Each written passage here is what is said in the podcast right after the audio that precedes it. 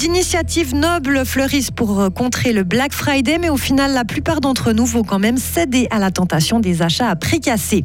Une femme meurt en Suisse chaque mois sous les coups d'un homme. Un rassemblement aura lieu à Fribourg ce soir pour rendre hommage aux victimes de ces violences.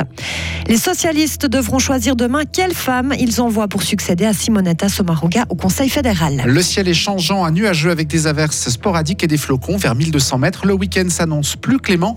On fait le point sur la météo après le journal d'Isabelle Taylor. Bonjour Isabelle. Bonjour tout le monde. Êtes-vous pour ou contre le Black Friday? Ce vendredi noir où les grandes enseignes nous promettent des prix cassés, certains magasins et certaines personnes y renoncent pour des raisons éthiques ou écologiques, mais la majorité d'entre nous finissent quand même par céder aux sirènes du consumérisme.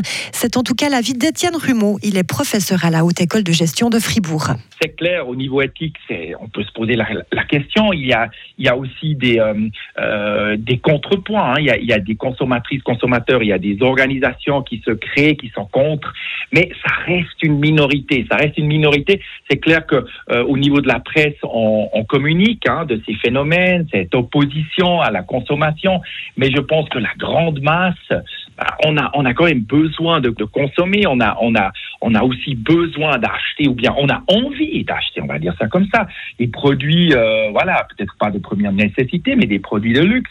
Et s'il s'avère qu'actuellement on arrive à les acheter encore à des prix intéressants, euh, je pense que la grande masse, elle, euh, elle, va, elle, va, elle va consommer. On estime que cette année, chaque consommateur va dépenser environ 290 francs au Black Friday. Feu vert pour le développement du quartier de la gare à Estavayer-le-Lac. La préfecture de la Broye vient de délivrer le permis de construire pour la première étape de ces travaux. Il s'agit de la construction d'un immeuble avec des commerces, des bureaux et une quarantaine de logements. Cela va notamment permettre à l'Office fédéral des routes, l'OFROU, de déménager dans ces nouveaux locaux et donc de rester avec sa succursale romande dans le chef-lieu broyard. Les travaux sont estimés à 35 millions de francs et devraient être terminés en 2024. Fribourg augmente sa production hydroélectrique. À la demande du Conseil fédéral, le canton a analysé les centrales capables de produire plus d'électricité pour affronter une éventuelle pénurie.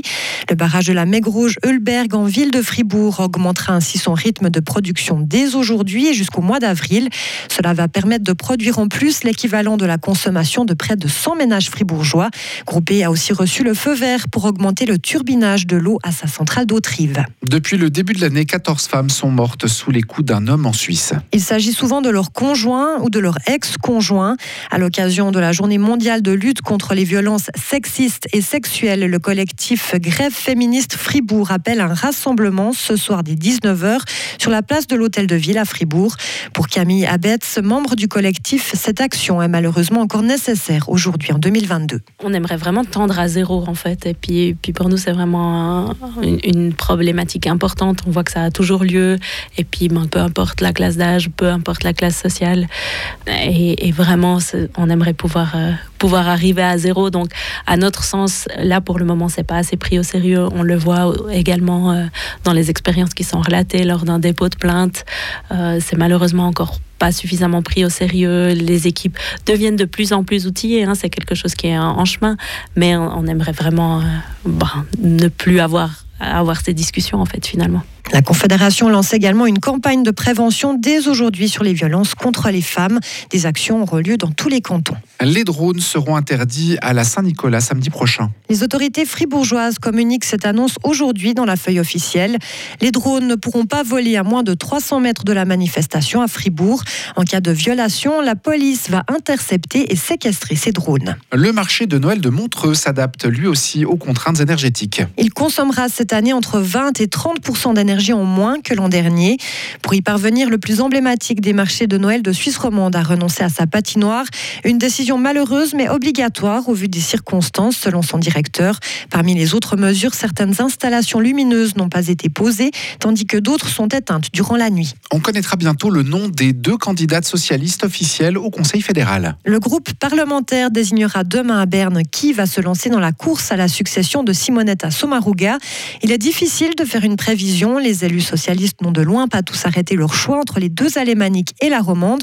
Et ce qui accroît le suspense, c'est que les parlementaires pourront accorder leur soutien à une ou deux candidates à la fois. Notre correspondant à Berne, Serge Jubin, nous livre son analyse. Disposer de deux lignes sur son bulletin de vote constitue une information cruciale, a priori favorable à Elisabeth Baumschneider, qui pourrait être la championne de la deuxième ligne, derrière Eva Herzog ou Evi Alemann. Mais peu importe le rang sur le bulletin de vote, l'important est de figurer sur le ticket final à deux. Alors comment vont voter les parlementaires socialistes? Ils sont souvent supporters de l'une ou l'autre candidate, mais comment faire pour qu'elle figure sur le ticket puis qu'elle obtienne une majorité devant l'Assemblée fédérale pour entrer au Conseil fédéral? Au premier tour de vote, on pourrait se limiter à remplir une ligne pour voir, puis dès le deuxième tour, ajouter une deuxième candidate sur le bulletin en choisissant entre les deux favorites, Eva Herzog ou Evi Aleiman, tout en ajoutant Elisabeth Baumschneider.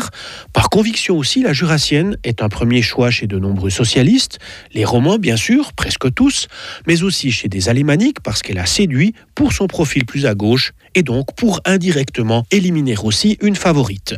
Au jeu très incertain des pronostics, à 24 heures du choix du groupe socialiste, le ticket Eva Herzog-Elisabeth Baumschneider paraît avoir la cote. L'élection au Conseil fédéral aura lieu le 7 décembre. Le bilan du tremblement de terre qui a frappé lundi l'île de Java en Indonésie est monté à 310 morts. C'est ce qu'a annoncé aujourd'hui l'agence nationale chargée de répondre aux désastres. 24 personnes sont toujours portées disparues après ce séisme qui a causé des glissements de terrain et détruit des bâtiments dans l'ouest de l'île. Un autoportrait de Max Beckmann, l'une des grandes figures de l'expressionnisme allemand, sera mis aux enchères la semaine prochaine à Berlin. Son prix pourrait grimper jusqu'à un montant record pour l'Allemagne, 30 millions d'euros. Considéré comme un chef-d'œuvre, ce tableau Selbst Bildnis Gelbrosa, autrement dit autoportrait jaune-rose, est détenu par des particuliers depuis sa création en 1943. Il représente l'artiste pendant son exil aux Pays-Bas après avoir fui l'Allemagne nazie. Des collectionneurs privés, des musées et d'autres institutions du monde entier se sont dit intéressés par son acquisition. Retrouvez toute l'info sur frappe et frappe.ch.